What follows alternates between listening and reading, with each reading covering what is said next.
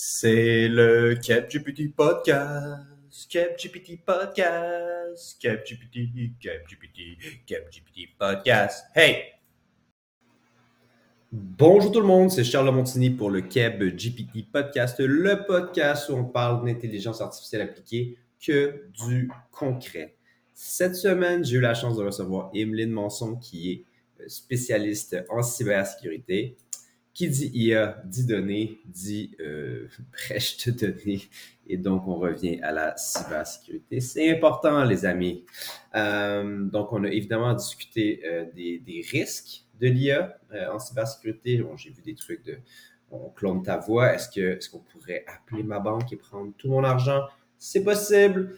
Euh, de l'autre côté, il y a aussi euh, le, good cop, donc l'IA pourrait aider à, régler euh, certains problèmes de cybersécurité, pourrait entraîner les humains à être, à, être meilleurs en, en, termes de cybersécurité. Donc, on, on, a discuté de tout ça et aussi, bon, évidemment, ce qui s'en vient au Québec, la loi 25. Donc, si vous n'êtes pas au Québec, N'écoutez pas jusqu'à la fin, s'il vous plaît. Mais si vous êtes au Québec, écoutez jusqu'à la fin. On parle de la loi 25, des implications de ce qui s'en vient. Ça s'en vient dans euh, quelques semaines, je pense 12 jours potentiellement. Je pense que c'est le 25 septembre. Donc, c'est hyper important pour euh, toutes vos données. Si vous voulez pouvoir faire de l'IA euh, l'année prochaine, si vous voulez que le Père Noël vous donne un beau modèle d'IA, vous devez avoir des données et vous devez respecter les lois, s'il vous plaît. Donc, euh, voilà, nouvelle loi 25. Euh, Emeline est une spécialiste et euh, elle nous en parle. Donc, j'espère que cet épisode vous plaira. Si c'est le cas, ben, abonnez-vous. Je, je ne sais pas quoi vous dire d'autre. Hein? Et évidemment que je crée ce genre de contenu sur le podcast toutes les semaines. Donc, je vous dis bon épisode et à bientôt. Bonjour Evelyne, comment ça va? Ça va très bien et toi? Ça va très bien, merci. Écoute, euh, merci d'être de, de, notre, notre invité de la semaine sur euh, le Keb GPT podcast. Euh, J'aimerais te commencer cette discussion avec euh, la question suivante. As-tu eu la chance d'essayer ChatGPT depuis, depuis que sa sortie? Et si oui, qu'est-ce que tu as fait avec? Certainement. Alors, la réponse courte, c'est oui, bien sûr. Je suis quelqu'un de très, très curieux. Euh, aux personnes qui nous écoutent, on a même un nouveau réseau social, là, Threads, qui appartient mm -hmm. à Meta. Je suis de celles qui étaient dans les premières à l'utiliser. Donc, je suis très, très curieuse. J'essaye les choses. Il y a des choses que je laisse de côté, d'autres choses que je continue. Mais euh, ChatGPT est vraiment euh, un bel outil, sincèrement, euh, qui ne remplace rien à l'interne, mais qui enrichit ce que je fais. Donc, typiquement, bah, tu sais, je parlais de Thread à l'instant, donc il m'aide à me structurer. Tu sais, c'est pas de la création de contenu que je fais avec ChatGPT, mais de la structure, tu sais, de structurer les idées quand on a plein de choses dans notre tête. C'est beaucoup ce que je vais faire.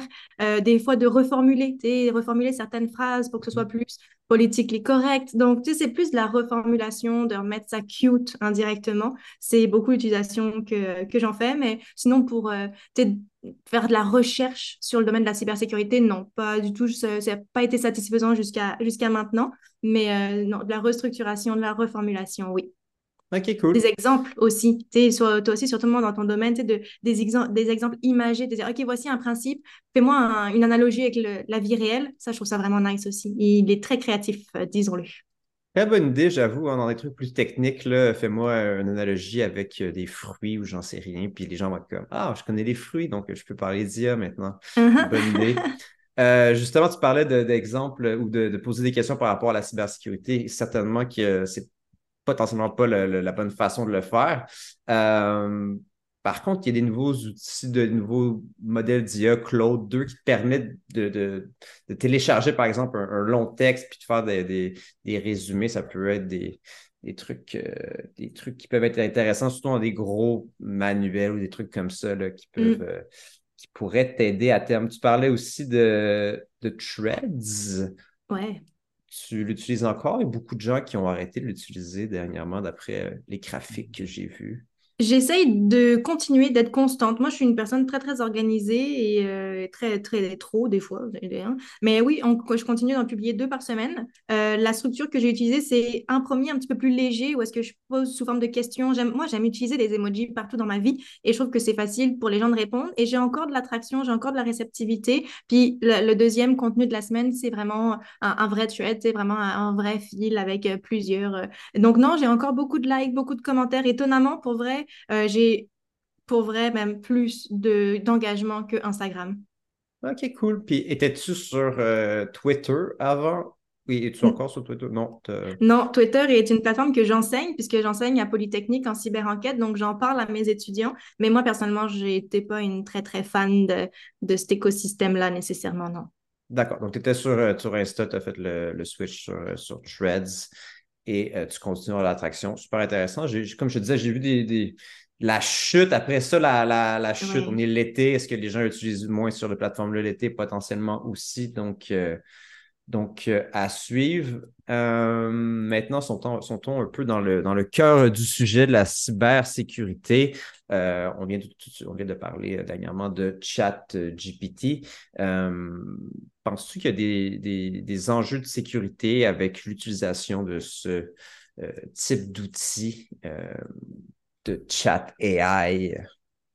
Alors, fun fact, justement, je pensais pas euh, te parler de ça, mais pendant que tu parlais tout à l'heure, ça m'est venu euh, en tête. Justement, avec ChatGPT, tu sais, on peut avoir euh, des espèces d'extensions. C'est pas le bon mot, là, mais des espèces de plugins où est-ce que tu peux justement ouais, lire un PDF, euh, aller chercher sur le web, là, là, là.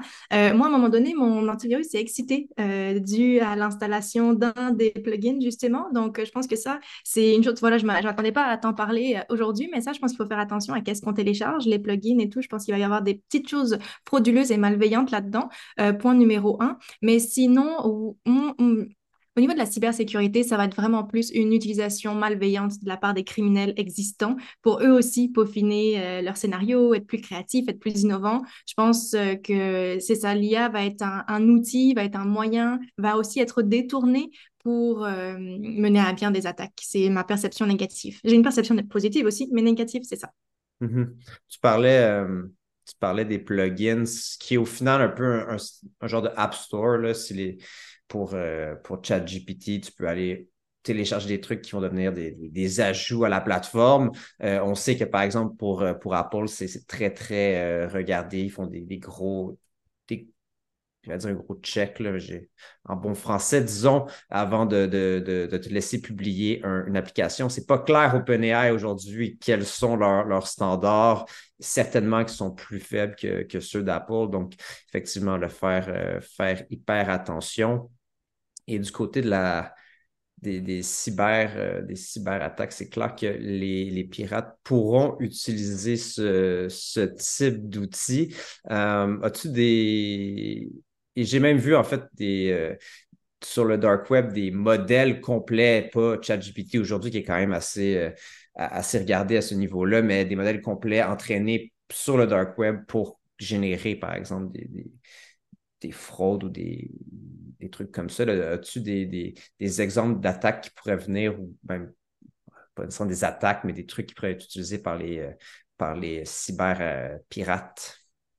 Mais tu sais, euh, tout à l'heure en off, on parlait un petit peu de la loi 25, de la protection des données, de la protection des renseignements personnels. Je pense qu'il faut s'inquiéter par rapport, euh, par rapport à tout ça parce que euh, on, peut très facilement imaginer que les cybercriminels pourraient saboter des systèmes d'intelligence artificielle, altérer les données qui sont utilisées pour, pour former l'intelligence artificielle. Par exemple, un pirate qui pourrait c'est insérer de fausses données dans le flux d'informations d'une entreprise pour induire en erreur le système IA qui est à l'interne, ce qui pourrait donc conduire à des mauvaises décisions, à des vulnérabilités de sécurité, euh, des pirates qui pourraient justement, on disait, altérer les données euh, qui sont utilisées pour, euh, pour former cette intelligence artificielle, donc euh, mettre des, des, des, situations qui sont normalement problématiques, ben, comme introduire des images comme quoi, ben non, c'est pas problématique. Donc là, tous les signaux sont à off indirectement. Donc ça, ça c'est un exemple.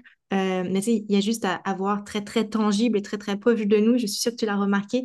Mais rien que les messages d'hameçonnage, de phishing qu'on reçoit aujourd'hui sont beaucoup plus beaux, sont bien faits. Pas de faute d'orthographe, de, de faute de, de syntaxe. Et la plupart des gens sont à l'extérieur. on a l'avantage, nous, ici au Québec, d'être francophone. Donc, déjà, quand je reçois un message en anglais, généralement, je vais le mettre à la poubelle tout de suite. Mais là, on vient de dépasser un petit quelque chose avec tous ces outils-là qui permettent de bien parler, de bien présenter, de, de donner un ton aussi euh, au message en se faisant, en disant, bah, prends le ton de tel personnage connu, comment lui, il écrirait le message. Donc mhm. ça, oui, je pense qu'il y a de quoi s'inquiéter. Euh, j'ai plein d'autres exemples par rapport à la voix. C'est parce que là, on est chat GPT, on pense à l'écrit beaucoup, le chat, mais au niveau de la voix, euh, il y a plein, plein d'aspects aussi. mais je veux te laisser rebondir avant de poursuivre parce que j'ai plein de trucs, forcément.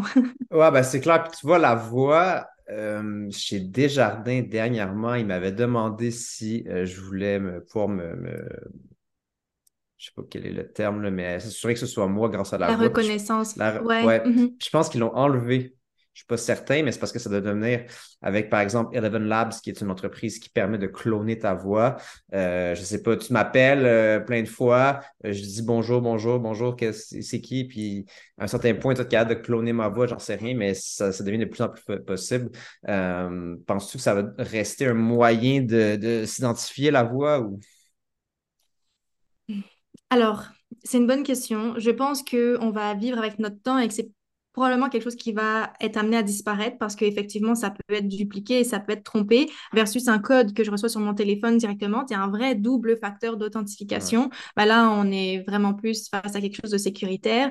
Euh, je pense qu'on va devoir s'adapter parce que, faut se le dire, les fraudeurs ont toujours un peu une longueur d'avance, ils exploitent des choses. Moi, ça fait déjà des années que je dis aux gens de quand tu réponds au téléphone, ne réponds pas par oui, allô, ce oui-là, déjà depuis un petit moment, on peut comme l'exploiter et que ce soit considéré comme c'est un oui, une approbation qu'on donne dans certains, certains appels. Euh, donc, il y, a, cet aspect-là. Il y a aussi euh, la, création de faux appels. C'est arrivé à quelqu'un dernièrement dans mon entourage. Un de ses employés a reçu un appel. C'était vraiment sa voix à lui. C'était la ah voix du dirigeant. Et pourtant, c'est une petite PME au Québec. Tu dis, c'est quoi les chances que ça nous arrive à nous? Ben, les chances sont quand même grandes, ultimement, parce qu'on a tendance à sous-estimer la valeur de nos données, de sous-estimer la valeur de ce qu'on a en termes de propriété intellectuelle aussi. Et euh, hein, c'est l'humain, hein, je dis souvent l'humain, j'aime pas dire que c'est la faille, que c'est le maillon faible, j'aime pas du tout cette expression-là, mais je pense que c'est là où est-ce qu'on a du pouvoir en termes d'amélioration, de, de, de, former cet humain-là. Bon, ça, on rentre dans mathématiques en soi, là, mais euh, c'est un peu euh, des services à la clientèle, comme tu disais, la banque qui nous appelle. Et là, on, la personne au téléphone nous persuade, nous, on fournit des informations et ainsi de suite, et ainsi de suite. Euh, ouais, beaucoup, beaucoup d'éléments en lien avec ça. Il y a aussi, mais tu sais, il y a des trucs assez fascinants pour de vrai, où est-ce qu'on va analyser la voix. Là, les pirates, ils peuvent utiliser l'IA pour analyser la voix des victimes, recueillir de l'information supplémentaire sur elles. Exemple, j'analyse la voix de la personne, puis là, je peux savoir à peu près ben, quel âge est-ce qu'elle a, c'est quoi son genre, est-ce qu'elle a un accent, c'est quoi son état émotionnel dans lequel elle, elle se trouve en ce moment. Puis à ce moment-là, les attaques sont affinées plus, plus, plus. Ouais, tu vois, euh, je m'amusais souvent à, répondre aux pirates puis à les troller, mais je le ferai plus parce que sinon ils peuvent prendre ma voix. Mais tu, construis leur base de données. ouais, c'est ça, tu sais, c'est. Il y, a, deux côtés. J'ai eu beaucoup de plaisir à, m'amuser avec eux et à leur poser des questions et à leur faire perdre leur temps. Mais effectivement, il faudrait que je prenne. Il faudrait que je change ma voix peut-être pour qu'ils ne puissent pas me, l'utiliser à terme. Euh, tu as parlé un petit peu de la, loi 25, justement. Euh, c'est quelque chose qui, qui est actif aujourd'hui, qui s'en vient. Peux-tu un peu nous en, nous en parler? Comment ça, comment ça affecte la, la PME au Québec? Certainement. Alors, c'est une loi qui est entrée en vigueur officiellement l'année dernière, mais qui entre en phase de façon graduelle. Donc, depuis le 22 septembre l'année passée, 2022, on a des choses à mettre en place dans nos organisations. Qui est-ce que ça concerne? C'est pas juste les PME, pas juste les entreprises, c'est n'importe quelle entité, n'importe quelle personne qui recueille, qui collecte des renseignements personnels sur des personnes au Québec, sur des Québécoises québécois. Euh, cette année, c'est le gros, gros morceau, septembre 2022, 23, euh, là, euh, le 22 pour être exemple, 22 septembre 2023. Ça fait beaucoup de septembre et de 20, mais c'est le gros morceau en termes de politique de confidentialité à mettre en place. La loi 25, ce qu'elle veut, c'est d'assurer que les entreprises, les organisations prennent leurs responsabilités face à la protection des renseignements personnels. Ce qu'on veut, c'est protéger les citoyens, citoyennes. Il y a eu une panoplie de fuites de données dans les dernières années, pas besoin de nommer quoi que ce soit. Il y a forcément des, des images qui, qui, viennent en J'ai mal, j'ai un petit peu mal à gorge. à tes souhaits. Mais, euh, c'est ça. Donc, on, veut s'assurer qu'il y ait plus de contrôle. Il y a des grosses amendes, des grosses pénalités qui s'en viennent. Euh, à la fois si on n'est pas conforme, mais à la fois si on a eu un incident et qu'on n'a pas répondu comme il fallait. Donc, euh, beaucoup d'ajustements, beaucoup de questionnements pour nos entreprises à savoir qu'est-ce que j'ai, où est-ce que je l'ai, qui a accès, comment c'est protégé. Ouais, c'est une grosse cartographie à faire. OK, parfait. Oui, puis euh, je connais un peu plus le, RGPD parce que je vais travailler avec des entreprises européennes. Est-ce que euh, dans ce cas-ci, va avoir des. On, a besoin de stocker certaines données au Québec, au Canada? Comment ça fonctionne à, ce niveau-là? Alors, c'est recommandé dans un monde idéal à ce que ça reste au Québec? Maintenant, on peut quand même continuer de faire affaire avec des fournisseurs externes, donc au Canada, ailleurs dans le monde, parce qu'on va se le dire, il y a très peu d'entreprises. Tu sais, il y en a, mais il y a très peu de données qui restent vraiment au Québec. Tu même quand on regarde les grands de ce monde, même Microsoft n'a pas de serveur au Québec, c'est au Canada. Euh, et à ce moment-là, qu'est-ce qu'on doit faire? On doit faire euh, ce que la loi appelle des évaluations de facteurs relatifs à la vie privée. Ça, ce que ça veut dire, c'est que je dois faire une évaluation, puis déterminer si la donnée si elle va à cet endroit-là, est-ce que ça représente un risque? Est-ce qu'il y a des avantages? Quels sont les inconvénients? Et ainsi de suite. Donc, on doit, on nous recommande en tout cas de, de faire cette évaluation-là, puis de se baquer finalement. Mais entre toi et moi, dépendamment du fournisseur, mais des fois, on a des tout, tout, tout, tout petits fournisseurs au Québec et ils n'ont pas nécessairement les mêmes moyens qu'une grosse entreprise qui serait à l'extérieur. Donc, tu dans la gestion de risque et dans l'évaluation, des fois, ces grosses entités, même si elles sont pas, les données sortent du Québec, ça reste quand même plus en sécurité. Ouais. Euh, je ne suis pas un énorme fan euh, de, Google en général pour mm-hmm. euh, plein de choses, mais Google Cloud a des serveurs à Montréal si jamais ça peut intéresser quelqu'un qui voudrait justement que, que ces données restent au Québec et ils se vendent que ces serveurs sont plus verts parce qu'ils viennent, viennent de, avec de sont en fait utilisent de l'hydroélectricité au lieu de d'autres moyens ailleurs. Donc, ça peut être une alternative intéressante. Euh, as-tu des conseils pour des gens qui seraient un petit peu en retard par rapport à la, loi 25? Là, ça arrive euh, extrêmement vite. Euh, c'est quoi peut-être les, deux, trois conseils que tu peux donner aux entreprises qui, cherchent à devenir, j'allais dire, compliance, mais il doit avoir un meilleur terme en français. Conforme en français. Gardons en tête que je ne suis pas avocate, hein. je suis criminologue, puis je suis chargée de cours à Poly, mais tu sais, un des bagages que je n'ai pas, c'est d'être avocate. Donc, apprendre, on a quand même une, toute une formation de deux heures où est-ce qu'on aborde la loi 25 dans ses détails. Mais il y a certains aspects très, très spécifiques dont je vais mentionner à l'instant, mais petit devoir aux gens qui nous écoutent, assurez-vous que votre responsable de la protection des renseignements personnels a été nommé chez vous à l'interne? Donc, c'est le RPRP. Cette personne, par défaut, elle a été nommée. Sans qu'on le sache, ça, c'est le rôle de la plus haute autorité de notre organisation. Et par défaut, depuis septembre 2022, il y a quelqu'un qui occupe ce merveilleux rôle euh, de plus, sans le savoir possiblement. Donc, devoir numéro un, aviser cette personne, puis voir est-ce qu'elle veut garder ce rôle-là? C'est quelque chose qu'on peut déléguer à l'interne, à l'externe, mais RPRP, premier petit devoir. Aussi, ce qu'on doit faire depuis l'année dernière, c'est qu'on doit tenir un registre d'incidents de confidentialité. Donc, c'est vraiment un document, c'est vraiment un fichier Excel dans lequel on va documenter quand j'ai un incident, voici ce qui est arrivé, euh, voici les circonstances, voici euh, qui sont les personnes concernées. Et dans certains cas, je ne vais pas rentrer trop dans le technique pour ne pas perdre nos gens, mais on doit euh, s'auto-dénoncer à la commission d'accès à l'information. Quand il y a un risque vraiment très sérieux pour les personnes concernées, on doit euh, aviser la commission d'accès à l'information, qui est le régulateur euh, de tout ça. Et puis, ben, je peux dire quelque chose, je l'annonce en, primeur, je pense que c'est la première fois que je le dis publiquement comme ça dans un podcast. Mais une des grosses... Ah, sur le Cap GPT podcast, notre premier scoop. Vas-y, Emeline. Ben, c'est qu'un des gros morceaux de la loi 25 pour euh, septembre cette année, 2023, c'est que chaque organisation doit mettre des procédures internes en place. C'est-à-dire, bon, ben, quand je reçois une demande d'accès à l'information, qu'est-ce que je fais? Quand j'ai un employé qui quitte, c'est quoi le checklist? Qu'est-ce que je fais? Et toi, tu me connais depuis un petit moment déjà et tu sais que j'haïs faire travailler les gens sur exactement la même chose. Et je trouve que ça fait aucun sens quand c'est des modèles qu'on peut partager, qu'on peut créer et partager. Donc, c'est la direction dans laquelle je m'en vais. Les politiques, les, pas les politiques, mais les procédures sont prêtes. J'ai travaillé avec une avocate, une fille en TI là-dessus euh, pour euh, offrir des modèles. Donc, les gens, euh, restez, restez proches de tout ça. Je ne sais pas quand l'épisode va sortir, mais mesprocédures.com va être le site web où est-ce que tout le monde pourra télécharger gratuitement cette trousse avec l'ensemble des procédures. Donc, ça nous permet de se concentrer sur notre zone de génie, puis au moins d'avoir un, début de, de piste en, en termes de procédures à mettre en place. Ben oui, je pense que l'épisode va sortir le 13 septembre. ah oui, c'est que ce sera parfaitement juste pour avant, la, avant la tombée de la, la deuxième année de la loi 25. Donc, ça va être à tous ceux qui auront besoin de, de, ce, de ça. Ça va être disponible sur, euh, sur ton site. Peut-être tu peux le donner maintenant. Je le euh, ça va être mesprocédures.com. On, on a essayé de garder ça simple, mesprocédures.com. Puis sinon, en allant m'ajouter sur les différents réseaux sociaux de mon côté. Euh, il y en a juste deux dans le monde. J'ai cet avantage. De ton côté, vous êtes euh, combien euh, ben, Charles de Montigny, il y a moi, puis aussi un ancien, un ancien gouverneur d'Indochine. Donc, on est deux, mais un seul qui est vivant. Ah, ok, moi, elle est encore vivante, au moins. je pense qu'elle a 10 ans de plus que moi, puis elle habite à Marseille, euh, en France. Mais on est juste deux, nous aussi. Donc, ah. euh, j'ai encore que l'Indochine a tombé il y a quelques années, donc le gouverneur n'a pas suivi. Euh. tu disais que on a tous, toutes les entreprises, en fait, ont un, un, un responsable c'est quoi, c'est le gouvernement qui les a nommés ou qu'est-ce qui arrive si tu n'as pas nommé personne? Tu en as quand même un qui est, qui est responsable?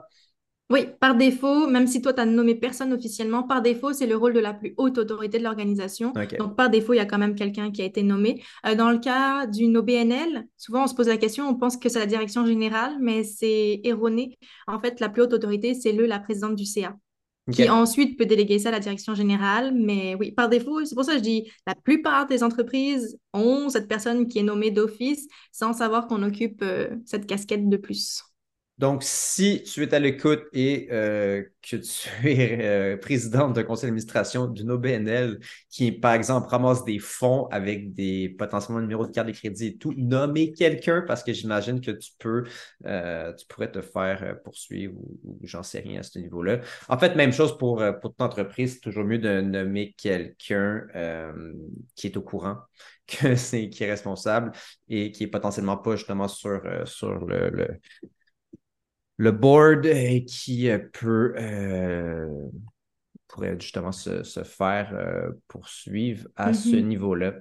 on va continuer un petit peu sur, sur le côté cybersécurité. pour une PME, comment et ou pour n'importe quelle entreprise en fait, ou pour même une BNL, comment on peut évaluer rapidement l'efficacité de ces mesures en cybersécurité? Euh, la cybersécurité, on peut la splitter en plein de domaines, hein, parce que c'est un mot un petit peu comme tu me dis, oh, je travaille en marketing, ça veut rien dire. Ça veut tout dire en même temps et ça veut rien dire. La cybersécurité, je dis souvent que c'est un peu la même chose. Il y a tellement d'expertise. Euh, moi, je m'adresse beaucoup plus euh, et j'adresse beaucoup plus le côté humain, la formation aux bonnes pratiques en ligne, mais ça prend, il y a tout un aspect légal, forcément, loi 25 avec la cybersécurité. Il y a tout un aspect relations publiques, il y a tout l'aspect technique, technologique. Donc, moi, je vais parler avec mon chapeau à moi. Je vais avoir d'autres euh, d'autres euh, pistes de, solutions et de réponses pour le côté technique, bien sûr, mais comme ta question, c'est c'est quoi les termes exacts que tu as utilisés juste pour être cohérente? Bah, évaluer. La posture, évaluer comment on est prêt. Ouais, ben c'est ça, tu sais. Euh, en cybersécurité. Ben, est-ce qu'on est nul ou. Euh? Ben, c'est, le côté technique, c'est un petit peu plus euh, objectif, tandis que le côté humain, c'est un peu plus subjectif. Mais nous, ce qu'on fait, tu vois, typiquement à l'interne, on va proposer à des clients de faire une, euh, une évaluation diagnostique de leur niveau de protection. Mais ça, c'est vraiment exclusivement sur l'aspect humain, c'est-à-dire de revoir finalement un 360, faire un inventaire des pratiques qu'on a en ligne. OK, nos mots de passe, on les gère comment? Nos courriels, on les gère comment? Les données, où est-ce qu'elles sont? Puis comment est-ce qu'elles sont, protégées? Donc, partout est-ce que l'humain a du pouvoir sur la technologie, de voir un petit peu, ben, c'est quoi notre cadre, c'est quoi notre balise, de mettre aussi des procédures en place à l'interne, parce que c'est bien beau pour nous un mot de passe robuste. Nous, c'est, je sais pas, moi, c'est 15 caractères avec des majuscules, des minuscules, pas de nom du chien ni du lapin. Mais ça, c'est notre définition à nous. Et si on veut que nos équipes euh, soient dans cette cohérence-là, il faut l'inscrire et l'indiquer à quelque part. Est-ce que c'est permis de travailler à l'extérieur de la maison? Est-ce que c'est permis de travailler justement dans le train? Est-ce qu'on a des VPN? Non. ça prend quand même des balises écrites pour euh, euh être rigide, puis te dire voici ce que vous avez le droit de faire? Non, mais juste de donner au moins un cadre et une espèce de latitude. De, ça permet d'ouvrir la discussion aussi. Euh, donc, ce serait le premier point. Un truc qui est intéressant, euh, qui commence à être démodé, je trouve, qui mériterait d'être réinventé, mais c'est ce qu'on appelle les tests de phishing, les tests d'hameçonnage, où est-ce que tu envoies un courriel à toute l'entreprise, puis tu vois qui a cliqué. Mais ça, je trouve que ça, c'est intéressant, mais on oublie une portion un petit peu du problème, c'est que il n'y a pas de l'hameçonnage juste par courriel. Tu de plus en plus, on est sur nos laptops, sur l'heure du lunch, on est sur notre laptop de job, on va sur Facebook, quelqu'un m'envoie un message, je clique dessus, et ça, ça pourrait être une porte d'entrée. Donc, il y a tellement d'autres d'autres portes d'entrée, d'autres alternatives. Là, on parlait justement des plugins avec ChatGPT. On pourrait parler de toutes les extensions qui existent sur Chrome qui ne sont pas nécessairement toutes bienveillantes. Là, j'ai quelqu'un qui m'a écrit en panique aujourd'hui sur LinkedIn qui disait qu'elle avait téléchargé un espèce de nettoyeur pour son Apple, une application mobile. Oui, ouais, ça, ça sent mauvais, clairement. son téléphone s'est mis à biper à un moment donné tout seul. Et comme, je pense qu'il y a quelqu'un là-dedans, il faudrait peut-être l'inspecter. Euh, donc, c'est, bah, je pense qu'il y a tellement d'autres choses que je pourrais dire, mais je me vais me limiter à, à, ces quelques aspects. Comment je fais pour savoir que je suis en business? Ben, de, de, c'est pas, c'est pas un travail solitaire, la cybersécurité, surtout quand on est en entreprise et qu'on a des employés. Il faut les motiver, les mobiliser, les membres de notre équipe pour que ce soit important pour eux aussi. Et généralement, ça passe en leur parlant de leur vie privée. et après, les bonnes pratiques arrivent euh, au travail, mais de leur parler de leurs enfants, de leur parler de leurs conjoints, conjointes, de leurs parents, là, on les touche et on, on a leur attention pour la suite. Ouais, tu as glissé un mot sur les, euh, sur les courriels de phishing et autres je pense que c'est une bonne, euh, une bonne façon. Surtout là, avec, avec l'IA, j'imagine que ça va être de plus en plus facile d'en générer tout plein de plein de formes différentes, puis peut-être se nourrir même des, des vrais courriels de phishing rapidement, puis, puis. Puis comme tu disais, ça peut être euh, ton multiplateforme, euh, cross-plateforme, ça, serait, ça serait super, mais ça donne aussi une façon au moins de, ça donne envie aux gens de rester plus réactifs, puis ça va pas arriver euh, une fois tous les deux ans, mais ça, il y en a peut-être euh, un toutes les deux semaines qui rentrent, puis euh, c'est une bonne, une bonne façon. Même chose, tu parlais aussi des, des mots de passe. il y a plusieurs bases de données qui ont, qui ont, qui ont, qui ont coulé dans les dernières années de, de mots de passe et c'est plus facile que jamais de chercher dans ces bases de données-là avec l'IA et toutes les autres techniques de, de science des données. Donc, j'inviterais tout le monde à ne pas utiliser le même password partout, euh, le même mot de passe partout, parce que c'est tellement rendu simple pour les, euh, pour les pirates d'exploiter les, les, avancées de la technologie pour aller euh, pour aller te, te, frauder ailleurs, même si ce n'est pas des comptes qui ont, euh, qui ont de l'argent. J'ai des amis qui ont été fraudés sur, euh, sur LinkedIn dernièrement. C'est un petit peu embêtant. Ils ne vont pas, vont pas perdre de l'argent, mais ça leur fait quand même perdre du temps et potentiellement de la, crédibilité euh, si jamais il y a des, des trucs qui, qui sortent à ce niveau-là. Personnellement, j'utilise One Password. C'est facile. Il y a des mm-hmm. extensions Chrome. C'est fièrement canadien, mais il y en a d'autres. Et je sais pas si tu en as un euh, préféré, euh, Emeline. Euh, J'essaie de ne pas prendre de parti pris. Donc, il y en a un dans le lot que je vais te mentionner que j'utilise personnellement, mais je vais t'en nommer trois quand même pour être neutre là-dedans. One Password est un très, très bel exemple. Je vais même t'en nommer mes quatre, un bonus. Euh, One Password, Bitwarden, très connu aussi, Dashline, qui eux, ils sont français. LastPass, qui a fait du bruit dernièrement, mais que j'ai un avis un petit peu plus nuancé là-dessus. Mais ce seraient les quatre que, que je recommande généralement que après ils se valent tous, hein. ils ont tous un petit peu leurs défauts, leurs qualités, mais grosso modo, ça reste de très belles solutions. Ah, c'est ça. Puis en 2023, je pense que c'est un must d'avoir ça et d'avoir des passwords générés automatiquement par ces trucs-là, tous différents. C'est euh, plus, ce n'est plus un euh, pour faire du zèle, c'est vraiment euh, hyper important d'avoir ce genre de truc-là parce que la donnée elle peut être générée. Et même, c'est ça, on parle en temps de LinkedIn, tu vas chercher de la donnée sur quelqu'un. Après ça, tu pourrais rentraîner un modèle de machine learning avec ça, écrire à quelqu'un d'autre avec son style d'écriture. Et là, on peut penser à des attaques euh, de plus en plus intelligentes euh, à suivre. Mais potentiellement aussi que euh, l'IA pourrait aider de, de l'autre côté. Y a des des l'IA pourrait justement, dans, dans, quelle mesure ça pourrait nous aider à, réduire notre risque en, cybersécurité?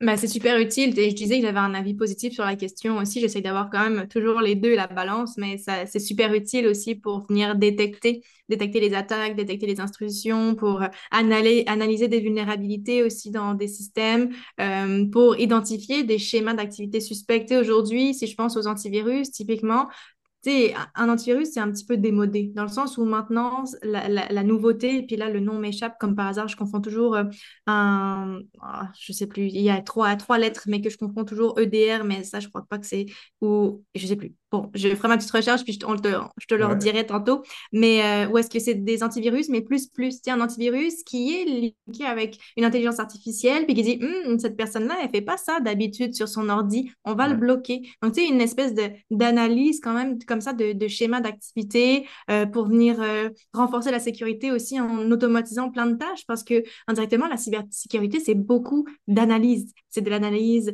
de, de, de, communication, c'est de l'analyse de, de sur le réseau, c'est beaucoup d'analyse. Donc, il y a beaucoup de tâches qui peuvent être automatisées pour faire ça beaucoup plus rapidement en lot et ben, patcher beaucoup plus rapidement quand il y a des vulnérabilités aussi. Ouais, c'est ça. Comme, comme tu dis, c'est l'analyse de données. Euh, on peut penser, euh, ça fait des années que les, les, grandes compagnies de cartes de crédit utilisent ce genre de système-là pour analyser euh, tes, tes patterns d'achat, voir si c'est euh, comment tu consommes habituellement euh, avec leur carte de crédit et euh, bloquer la carte au besoin. Mais on peut penser potentiellement que effectivement, dans tes systèmes, ça pourrait être la même chose. Et avec l'IA qui devient de plus en plus intelligente, on ne se fera pas bloquer souvent pour rien et ça pourrait bloquer les, les cyberattaques. Probablement Google et Microsoft utilisent déjà un peu ça parce que parfois, dans des, dans des cas que j'utilise de manière différente ou que si je suis ailleurs, ben, ça va de me demander justement un, une autorisation à, plusieurs, euh, à plusieurs facteurs. Euh, on va terminer là-dessus. Euh, est-ce qu'il y a des dirigeants. En fait, si tu avais des conseils généraux pour, des dirigeants, pour les aider à garantir une meilleure cybersécurité à l'ère de, à de l'IA, peut-être un conseil plus général, ce serait, ce serait quoi? Si tu me le permets, je fais simplement un petit détour, simplement, tu l'as mentionné tout à l'heure, mais par rapport au, fait que l'IA pourrait automatiser l'analyse des données. On n'a pas beaucoup parlé de, des publications qu'on peut faire en ligne, de ce qu'on publie en ligne de façon générale. Euh, il faut s'attendre à des petits robots qui vont collecter tout ce qu'on a mis un petit peu sur, les web, sur le web et le rassembler. Donc, il s'agit d'utiliser l'IA pour analyser les informations personnelles, euh, que ce soit sur les réseaux sociaux, que ce soit sur le web de façon générale. Puis là, de trouver quel serait le point sensible de cette personne, une thématique qui la fera réagir en fonction de son contexte. Donc, il faut penser aussi à ça dans, quand on publie sur les réseaux sociaux. Et, et je le dis depuis le début, hein, et puis là, ça va être la rentrée en plus. Donc, je fais, euh, je resensibilise, je resensibilise nos gens à ça. C'est juste la photo de notre enfant pour la rentrée donne beaucoup d'informations. Si tu mets une photo devant l'école, ben, tu sais c'est quel quartier, tu sais c'est quelle école, tu sais que ton enfant il est fan de Pokémon, de Pat Patrouille, de Barbie, peu importe, surtout la Barbie, hein, fait du bruit. Donc c'est sûr, on va avoir plein de sacs Barbie. Euh, de savoir mon enfant il a quel âge, ça donne beaucoup, beaucoup, beaucoup, beaucoup d'informations. Donc attention à ce qu'on publie en ligne de façon euh, générale on n'a pas parlé aussi de tout ce qui touche les images générées par l'intelligence artificielle. Ça aussi, ça va faire du mal en termes de fausses nouvelles, euh, de deepfake, d'escroquerie, de harcèlement et ainsi de suite. Ça, on va en voir certainement. Euh, mais de façon générale, je pense que le message que je veux passer à nos gens aujourd'hui qui nous écoutent, c'est d'adopter une posture proactive je pense que c'est essentiel. Ça signifie de mettre à jour, euh, oui, régulièrement nos logiciels, nos systèmes, euh, de surveiller les menaces potentielles, de former nos employés, on le disait aussi, mais je pense qu'il faut être proactif, il ne faut pas être découragé parce que l'intelligence artificielle nous réserve. Euh, je pense que la, meilleure défense, c'est une bonne attaque indirectement. Hein, et dans le monde de la cybersécurité, ça signifie toujours être un pas en avant d'être innovant, d'essayer, de s'adapter euh, pour contrer justement les nouvelles menaces et ainsi de suite. Donc, il euh, faut être, euh, je pense, courageux, intéressé, curieux pour faire de l'IA notre, notre allié finalement, pour contrer tout ça, mais sensibiliser, planifier. Moi, je suis une, comme je te disais, je suis une fille tellement un peu too much organisée, mais je pense que c'est une déformation professionnelle indirectement, mais ça prend un plan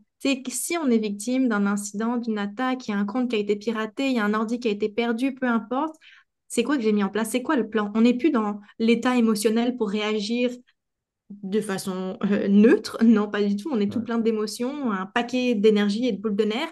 Donc ça prend un plan en amont de dire, OK, je prends ma checklist, je l'ai faite à tête reposée, voici, il arrive quelque chose, qu'est-ce qu'on fait? Donc préparation, plus, plus, plus. On veut te suivre euh, sur les réseaux sociaux, ça se passe où? Emeline Manson, il y en a juste deux dans le monde, donc généralement je ressors la première sur Google, mais euh, très active sur LinkedIn. On a aussi une chaîne YouTube avec plein de petites capsules vidéo pour sensibiliser. Donc je suis pas mal partout. La, seule, place où je suis pas encore, c'est TikTok, hmm, parce que voilà, ça demande toute une autre type de création de contenu, mais euh, très facilement retrouvable et très, très accessible. ce que je veux, c'est vraiment contribuer à, un espèce d'univers, de, monde où tout le monde est sensibilisé face au risque, puis tout le monde est outillé aussi pour le prévenir. Donc, euh, c'est ma vision, ma, vision un peu magique, mais c'est ma, ma vision quand même. ben, merci beaucoup, Emeline. Ça fait euh, très plaisir de t'avoir sur le podcast et à bientôt. Merci à toi pour l'invitation.